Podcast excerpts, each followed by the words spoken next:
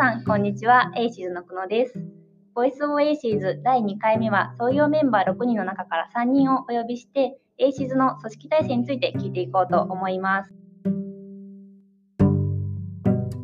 では、まず早速でのですが、本日の参加者の3人に自己紹介していただきます。まず田村さんからお願いします。はい、こんにちは。代表取締役の田村です。と今、松尾研究室博士3年で、再来週に予備審査があります。頑張ります。頑張ってください。お願いします。よろしくお願いします。じゃあ次、矢島さん、お願いします。はい、 ACES の矢島です。えっと、取締役 COO として、 ACES では、企業とプロジェクトを一緒にやるデルタという組織の管轄をしております。よろしくお願いします。よろしくお願いします。最後に西条さん、お願いします。はい、えー、西条と申します。えー、共同創業者のうちの一人で、えー、今は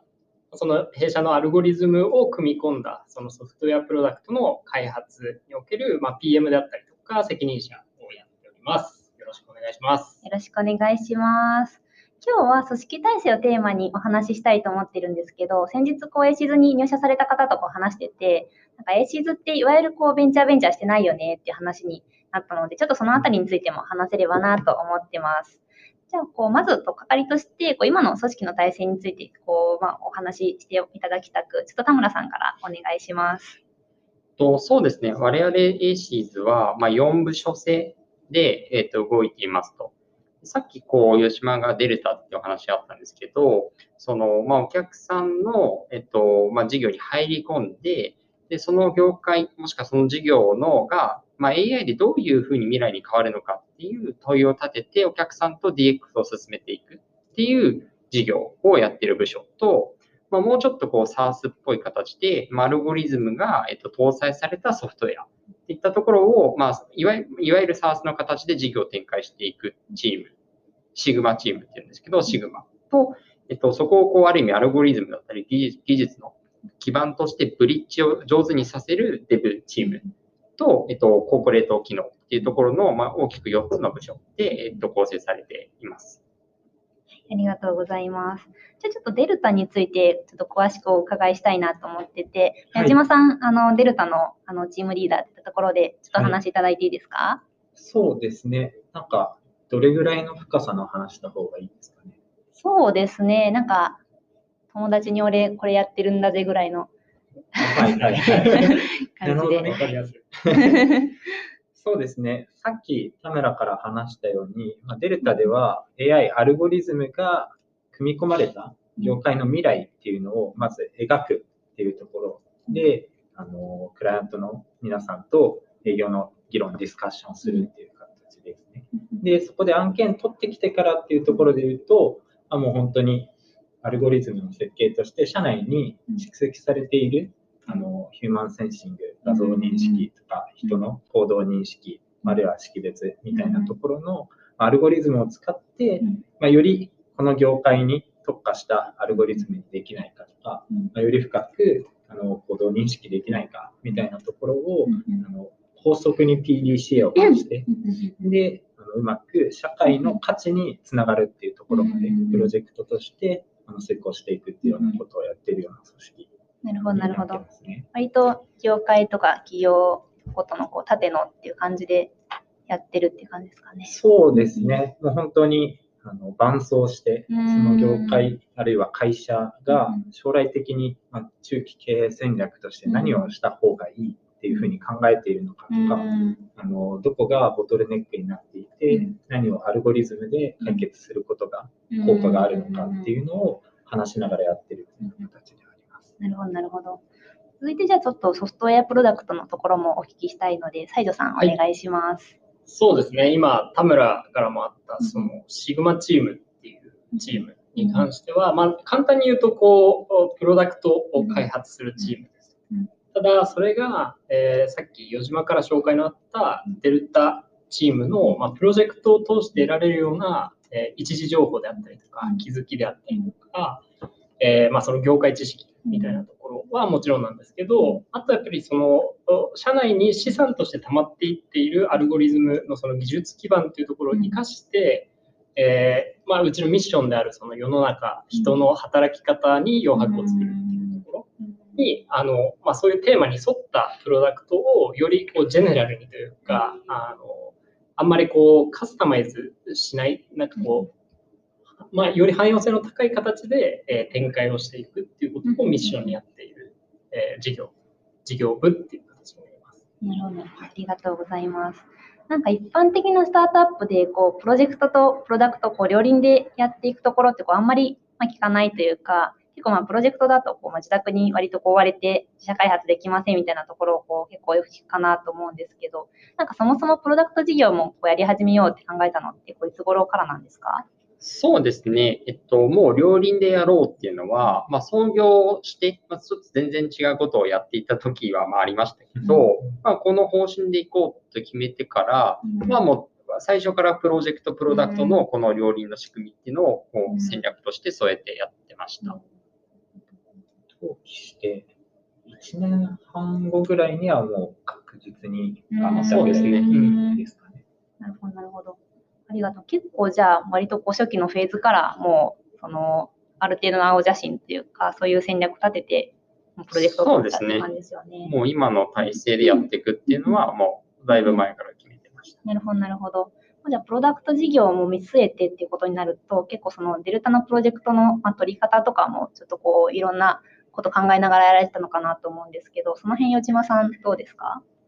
そうですね。あの、本当に、一番最初から最後はプロダクトをする、あるいはアルゴリズムで事業をするっていうことを考えていて、まあ、通常のプロジェクトを個別でひたすら取っていくっていうのが、エーシーズのゴールではないっていうふうな話は、本当に総書記からしていて、なんかそのために会社作ったわけじゃないみたいなところは話してたので、なんかそういう理念に基づいてプロジェクトをするなら技術は蓄積されて他で使えるようにしたいよねみたいな話とか、まあ、僕ら自身が一回やったことをもう一回したくないとか、一回やったなら、あの、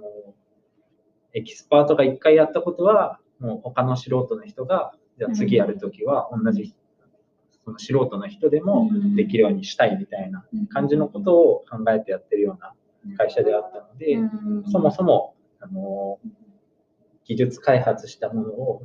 パッケージとして残した上で、最後じゃあその技術使ってプロダクトどう作るんだっけっていうところにつなげていくためのあの基盤っていうのは一番最初から話して用意するようにしてたみたいなところはあります。ありがとうございます。結構なんかその辺のカルチャーって割とこう、まあ、社内でも、例えばこうコーポレートとかでも結構その意識してることかなと思ってて、うん、結構なんかドキュメントをしっかり残すとか、何かこう自分の得た知見をこう、まあ、俗人化させずにこう、まあ、みんなに共有するみたいな文化は割と組織全体としてもこうあるかなっていうふうにお聞きして思いました。で結構私も2019年の5月ぐらいから最初こう与島さんのあの紹介であの業務委託で入って、懐かしい。もう2年半ぐらい前。ですね。早いなって感じなんですけど、まあ、結構こう、まあ、驚いたこととして割とこう初期からこう、まあ、黒字経営というか、あんまりこうなんか他のベンチャーだとこうやっぱりこう大型の資金調達してそれをこう元にあの、どんどんこう、投資していくっていうところが、まあ、よくあるかなと思うんですけど、あんまり、こういうシーズは、こう、まあ、特徴としては、こう、あんまり資金調達に頼っていないっていうところがあると思うんですけど、これって田村さん、どういう、もともとどういう考えでやってたんですか？そうですね。まあ、いくつか、まあ、理由とか背景があると思いますと。うん。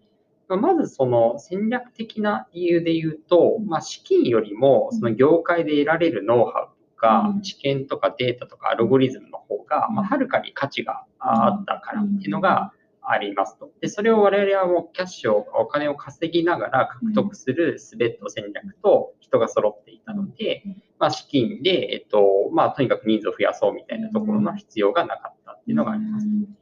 やっぱり AI の事業って、まあ、その最初からプロダクトを作っていくっていうことも悪くはないと思うんですけど、やっぱりエンタープライズのその事業をよく理解して、そこでのこう機能をちゃんとブレイクダウンしたところでデータをちゃんと集めて、えっと、業界構造を変えるっていう動き方って、まあ、ある程度中に入り込まないと分かんないことってたくさんあるんですよね。で、分かっていたとしても、データとアルゴリズムを作る能力とか、あの、体力がないから作れないっていうところなので、まあ、それは正直資金ではないっていういうものがあったから、まあ、資金以上に、えっと、そこの仕組み化だったりとか、うん。人の採用っていうところの方が、まあ、レバレッジが効いてきたので、えっと、まあ、資金調達ってところをせずに、うん。まあ、まあ、一応してはいますけど、そこにこう、外部の資金というよりも自分たちで稼いで、ちゃんとそこを再投資するっていうところがうまく回っていったのかなというふうに思います。うん。であとはやっぱり、こう、これは私の考え方なんですけど、まあ、その、なんか J カーブとか赤字を掘れば将来黒字になるかどうかっていう話はまた別の話だと思ってるし、まあ、売上っても、まあ、もっと言うと、粗利っていうのが世の中に出した価値だし、利益っていうのが、まあ、その、なんか社会に残した価値っていうところだと考えていて、まあ、そういった基本的な考え方を、まあ、なんか度外視したり無視して、まあ、ビジネスというものをやるものではないかなというふうには、まあ、考え、そういう信念を、まあ、ある意味持っていたっていうところもあるので、まあ、不必要な、まあ、PR だったらアピールっていうところを資金調達に、こう、依拠しないっていうところは、まあ、信念として持っているっていう感じですかね。うんなるほど、なるほど。ありがとうございます。なんかうん。あの、初期にうん。僕らが 2B の事業が向いているのか、うん。2C の事業が向いているのかみたいなとえころをうん自分たちの性格含めて議論したっていうことは結構何回かやって、うん。覚えてないか、それ。いや、めちゃめちゃやったよ。ホワイトボードになんか自分たちが抱える課題とかう書きましたりとかあの、プロダクトっていうと、かつスタートアップっていうと、2C、かつうん。あのメディアとか、うん。まあ、そういうのも含めたプロダクトで、深く、うん。そのあるユーザーがめっちゃ使いたいみたいな思うところを指していくところだけど、自分たちの特性上は、もっと客観的数字で判断されるうん。事業 2B に対して、まあ、プロダクトだとしても提供していくとかの方が近いんじゃないみたいな。うん。なんか 2C の肌感をめっちゃ持って想像、課題感想像できるほど、そっち側の感性が鋭くないんじゃないかみたいな話は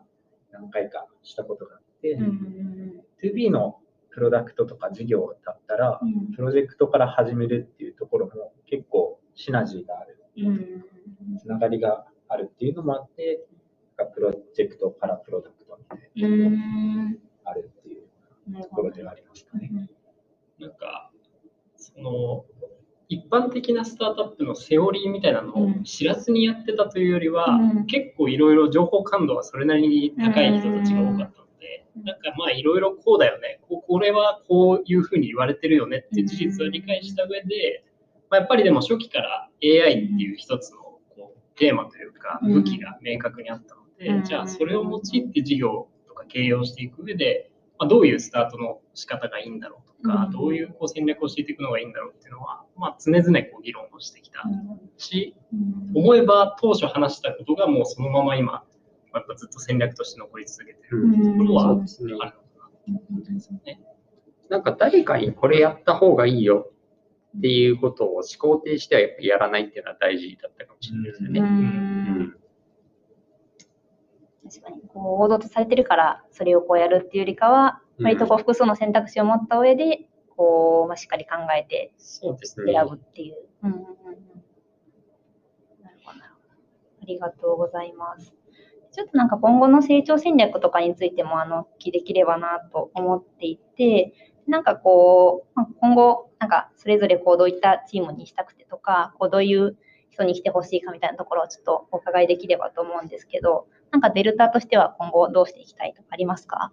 そうですね。デルタ、今、プロジェクトを実行するデルタの組織はどういう状態かというと、まあ、一通りありがたいことに、うん。まあ、皆さん、クライアントの皆様と、アルゴリズムで何をすべきかっていうところを議論して、プロジェクトを実施するってういう、あの、1サイクル分がある程度、あの仕組みとして回り始めたっていう状況です。なので、まあ、今後で言うと、まあ、それを線形に成長させるっていうことは、もちろん、あの、この来年1年間、うん。あの、A シーズの来期1年間としては、そこからどれだけプロダクト化、事業化っていうところに拡大していけるかうんっていうところに注力したいというところなので、うん。アルゴリズムできちんと事業が作れるためのプロジェクト実行及びその組織、あるいはきちんとプロジェクトで実施したものが使われている状態っていうところに、あの、フォーカスしたチームにしていけるといいかなというふうに思っています。まあ、なので、来てほしいっていうところで言うと、アルゴリズムを使って、まあ、将来の業界の状態、事業の状態っていうのを正しく作る。で、使われている状態にするっていうところに、あの、責任を持ってやっていきたい方、本当に自分がやっていくっていうような方にはぜひ来ていただきたいなっていうところを思ってますね。なるほど、なるほど。ありがとうございます。なんか来てほしい人のこう、なんかカルチャー的にこうマッチしそうな人とか、なんかどういう性格とかどういう働き方の人が、なんか、そうですね。まあ ACES は結構スマートな人はカルチャーとして来ることが多いと思うんですけど、特にデルタはうん、シグマもだと思いますけどうん、現場ファーストっていうところを非常にカルチャーとしても重視したい。うん。まあ、これ、石津のバリューですけど、うん。本当に一時情報は何なのか、うん。そこで問題になっていることは何なのか、うん、で、正しい状態は何で、うん、その状態になれば、オペレーションが本当に理想的に回っているのか、うん。ただただ情報ができる側から見ていいと思うパイプラインではなきちんとそれが流れている状態をユースケース含めてイメージできるのか、うん。そういう事業が10年後当たり前になっていると言えるのかっていうところを、あのこだわり抜けるっていう方にはぜひうん。来ていただきたいなと思いますね。ありがとうございます。シグマどうですか？シグマはうん。そうですね、あのまあ、さっきもちょっとお伝えしたように、あのシグマってやっぱりこう今、社内に溜まってる技術資産、アセットを使って、まあ、それを武器にして、まあ、どれだけその人の働き方を変えるっていう文脈でのうん。こう業界であり、企業でありうん、まあ、ユーザーのペインっていうところ、まあ、構造的に抱えてる課題っていうところを、まあ、解決できるか、うん。そこに大きなインパクトを生み出せるかっていうところを、えっとまあ、ひたすらこうプロダクトを作るっていうことを通してやっている事業なので、まあ、今後の戦略で言うと、まあ、あの今まさに仕込んでいる途中のプロダクトっていうところが、あの言ってしまうとあの営業におけうん。るその商談情報のブラックボックス化であったりとか、うん。そこのノウハウが属人化してしまうよねっていうようなペインに対して、まあ、今プロダクトを通してあのこう解決していくっていうことを考えていたりするので、あの、そうですね。あの、今戦略的にはそういうことを考えてはいて、うん。で、まあ、結構そのシグマの特徴としては、うーん、そうですね。まあ、よりこう、なんか、スタートアップらしいと言っちゃらしいというか、うん。あの、ま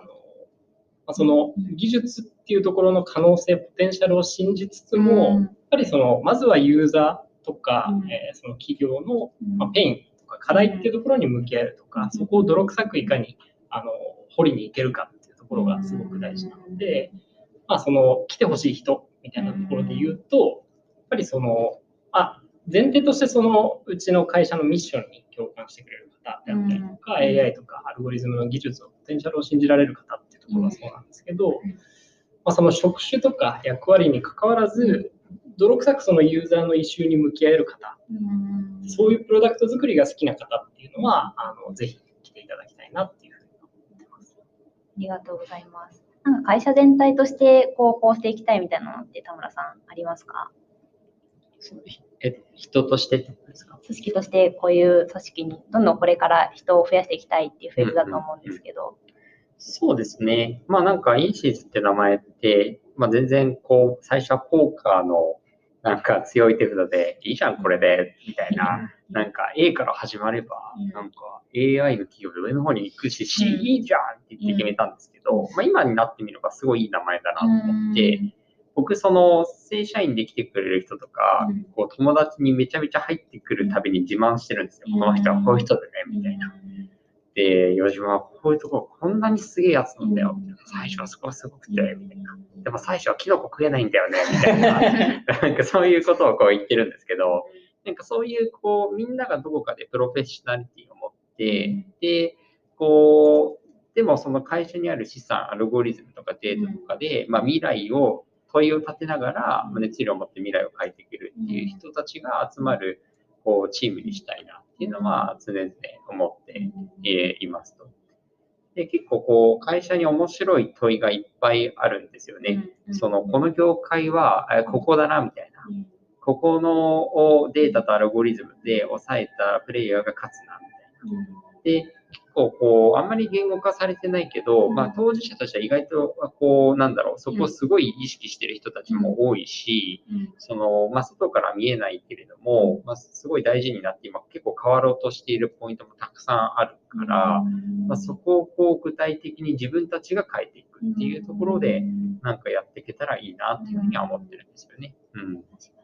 結構なんか個人個人でそれぞれこう、まあ、自分のミッションとか、なんか自分の問い持った人がすごくこう多いなっていうのが、なんか私のこう、うん医師に対するこう印象としてあって、まあ、私で言うと、もともと私こう、まあ、理系のバックグラウンドがあって、院から分転したんですけど、結構そのこう、まあ、理系の研究室の内容とか、こう研究と社会をこうつなげていくみたいなところにこうモチベーションがあって、なんかそれをこうスタートアップっていうこう視点からこうどう社会に還元できるかみたいなところがこう私の、まあ、一つのま問いなんですよね。そんな感じで結構こう皆さんそれぞれ違うけど、こうまあ会社が成長していきたいこう方向となんかベクトルがこう合っているというか、なんかそういうことが人がこう集まるとすごく強い組織になるんじゃないかなみたいな風には思ってます。志を持ってる人たちは多いと思うし、うんなんかそういう人たちに来てもらえるとうん楽しいしワクワクするってところありますね。うんでは、お時間が来ましたので、今日のところは以上とさせていただきます。ポッドキャストの感想とか、今後こういうことが聞きたいなどのご要望があれば、あのぜひ何らかの手段でリクエストを いただけるとなんかの手段 嬉しいです。急にはい話した い。何でも OK なので。あの各人へのあはい。のツイッターへの DM とかでもいいねですし最近ミーティーとかもあの解説したので、うんぜひカジュアルにお話ししましょう。ということで、今日はお時間いただきありがとうございました。ありがとうございました。